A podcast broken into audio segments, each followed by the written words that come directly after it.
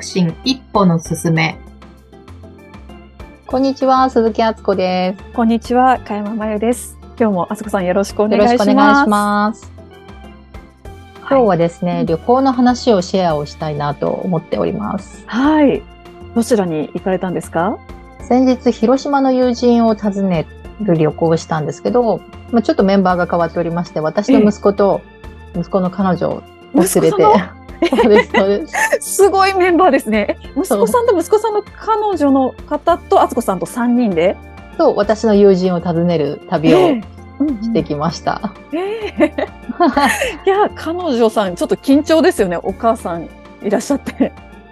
ねえ、どうなんですかね。でも、あの、転職のキャリア相談を、あの、やり取りしてたので、まあ、そんなには緊張はしてなかったんじゃないかなと思いますね。うん。あつこさんとしては複雑じゃないんですか？いや、もう全然息子とあんまり変わらないっていうか、もう普通にみな、あの、皆さんと関わる感じと変わらずにですね。で、今回の旅も、その転職ええ。のやり取りをしているときに、あの、どういったことに興味があるかって伺ったら、まあ、国際協力とか国際貢献に関心があるっていうことだったので、ん。広島の私の友人の、あの、国際紛争をテーマに研究をしている、まあ大学の、あの、先生を訪ねたっていうくだりです。いいですね。どうでしたか？その旅行は。いや、私もやっぱりこう、友人のね、仕事の話とかエピソードを聞くってなかなかね、広島と東京だと遠いですし、会ったのも4年ぶり？で、すごい久しぶりだったので、すごい面白かったですね。なんかやっぱり、ああ、なるほどなって思ったのが、あの、まあ、彼女が、私の子供たち、子供たちって言っていいのかわかんないですけど、に、あの、ね、どういうことをこれからしていきたいのって聞いたときに、まあ、彼女の方が、彼女っていうか息子の彼女の方が、あの、国際関係の仕事をしたいけど、まあ、語学に自信がないっていう話を、まあ、ぼそっと言ったら、まあ、そんなこと関係ないよって、うん。もう本当にもうピシャリと言ってくれて。でそこにまつわるエピソードも、あの、いろいろこう出してくれたのが、うん。まあ実際今彼女が教えてるゼミには、あの、いろんな各国からの方が来られるんだけど、まあ語学なんか最初全然喋れないけど、うん。1年ぐらいするともうペラペラになっているよっていうのは、まあ環境が、ねあの、でき、できるできないじゃなくて、もう、必要に迫られたら、うん。あの、身につけていくことができるよっていうことのエピソードで、あの、話してくれたものですし、その他にも彼女自身が、あの、大学の研究でケンブリッジの大学に行ってた時に、まあ、ええ。ケンブリッジってね、スタンフォードとかハーバードとかと並んでよく聞く大学で、うん。とても優秀な人ばかりだろうと思って行ったら、思います。あれあれそうでもないなっていう方々も、まあ、もうちょっと目についたというか、いらっしゃるように感じたって言っていて、その時に彼女がこう感じたというか気づいたことで、多くの人が、まあ、そんなすごい大学、うん、本当すごいね、で終わってしまう。うんでも、ここに生徒としている人たちは、すごいな、そこに行ってね、自分たちも学んでみたいって思って行動してきた人たちだなっていうことを、すごい感じたって言ってくださって、まさにね、あすごいなとか、いいなで終わるケースすごい多いと思うんですけど、うんまあ、行動することによってうん手に入れられる。うんなので、できるかできないかじゃなくて、やるかやらないかだよっていう話で、もう本当首がもげるほどにうなずいて帰ってきたんですけど。ああ、そうですよね。そう、いいなって思うのは誰でも思えるけど、そこの次の一歩が踏み出せるかどうかが、めちゃくちゃ大きいですよね。ねえ、本当そう。ううんん。まあそれで言うと、私もね、あの、今の仕事になる前は、やっぱり現役でこう、総務とか経理とかやってた時に、まあ会社でコンサルを入れるっていうのが何回かあったんですけど、はいコンサルの方のいろいろなワークショップとか、あの、コンサルティングのやりとり見てると、もうなんかすごい面白そうだったんですよね。私もそれやってみたいですって言ったら、その、コンサルの男性の方はえ、女性で、地方で、あの、コンサル会社の出身でもないのに、ちょっと難しいですねって無理ですよって。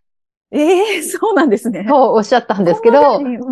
そう、今は私はその仕事をしているので、まあ人の言うことって関係ないなっていうのを、まあね、友人の話を聞きながら私もちょっと思ってたっていうの。ありますえ、あすこさんはそうこう言われて、実際にもう、なんでしょうか、バリバリコンサルをやってる方に、そうやって言われて、あ、やっぱ難しいんだって思わずに、そっから、え、でもやってやるっていうふうにいけたのって、それってな、何があったというか、どういうふうに気持ち切り替えたんですか？いや、切り替えるも何も、うん。なんかできないんだ、みたいな残念な感じにおかげさまで思わなかったというか、まあ、ある意味ちょっとバカというか、鈍感力が優れていた。私になんか、え、やったねって、偉かったねって言いたいんですけど、あまり気にしなかったっていうのが正直なところですよね。なんか、やりたいっていうこう気持ちだけが残ってた。感じですかね。うん。そうですね。そのやりたいっていう気持ち、その気持ちって大事ですよね。うん。本当にその気持ちがどこまでこう、なんでしょうか、気持ちがあるから行動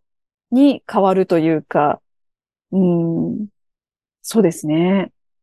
どこまでやれるかってその気持ちがどんだけ強いかですもんね。ねえ、そうですよね。舞さんの業界のね、アナウンサーの試験というか、ね、就、就活の時にもすごい倍率って、ね、皆さんが思う職業じゃないですか。そうですね。確かにこのアナウンサーになるっていう試験って数千倍っていうふうにも言われたりするんです。うん言われますけど、確かにこの東京のキー局でアナウンサーになりたいって思ったらそれくらいの倍率なのかもしれないんですけど、まあ、どこかしらでアナウンサーの職に就くっていうことで考えたら、私はその数千倍ではないんじゃないかと、もうやり続けるかどうか、慣れるまでやるかどうか、うん、やるかどうか。途中で諦めないかどうか、なんかそれだけなのかなって思っていて、うん。なんかつい先日も大学の方でのマスコミ講座、アナウンス講座を、あの、名古屋の大学で講座やらせてもらっているんですけど、その学生さんたちにも話したのが、そう、アナウンサーになりたいと思ったら、まあ、どこまで自分がこう、なるための行動ができるかどうか、なのかな？途中で諦めないかどうかなんじゃないかって思いますって話をして、みんな、へーっていうふうに言ってくれたんですけど、そう、やっぱりこう、記念受験をしますみたいな人たちもいるので、それで倍率上がっちゃうってこともあると思いますし、まあ、本当に狭き門なので、各局一人とか二人っていう採用枠、そこに何人もね、受けてくるから、うん。まあ、倍率自体は高い、高いことは変わりないんですけど、高いけども自分がどれだけ準備をしていくかと、本当に、うん、どこまでの気持ちで向け、迎えるか、なのかなって思います。ねえやらないことにはそう、そう、始まらないん。もんね。はい。そう、倍率高いから、あ、やめとこうって思うんだったらもうそこまでなのかなって、まあどんな仕事でもだと思うんですけど、倍率高いけど、まず受けないと始まらないよねっていう、うん、ところなのかなって思いますし、あの、実際私が初め、新卒で受かった会社なんですけど、そこの会社なんと、新卒なのに経験者採用枠で書類出したんですね。うん。だけど、書類通ったんです。うん。うん。で、そして一次面接の時に、あの、あなた新卒だよね。新卒は今回取らないからって、面接官に直接面接会場で言われてるんですね。だけど、一次面接が通って、二次面接通って、三次面接通って内定したのが私だったっていう。すごい そうなんです。だからもうそれも出してみないとわからない。受けてみないとわからないっていう、すごいいい例なのかなと思うんですけど。面白いな。えそれはなんでまた出してみようと思ったんですか？うーん、そうですね。あの、どの局も毎年募集してるかって限らないんですね。募集がない年もあるんです。なので、まあ、経験者採用枠でも、一旦、その、なんでしょうか、出してみないと、まあ、ラッキーだったら引っかかるかもしれないし、ぐらいな感じで、あの、もう枠があるんだったら、まず出してみようかなって思ったんですよね。うん。まあ、出してみないとわからないだろうって思ったんですけど、なんでそう思えたのか。うん。まあ、期間がこう決まってますし、受けられる期間決まってる中で、受けられるところはもう全部受けてこうって 思ったから、うんはい、出してみました。ねすごい大事ですよね。まず動いてみる、ねやってみる。はいうんうんまあでも時々聞きますよね。そういう条件、要件定義と違うけれども出してみると、意外とこう、ね、うっかりというか、ちゃっかりというか、はい。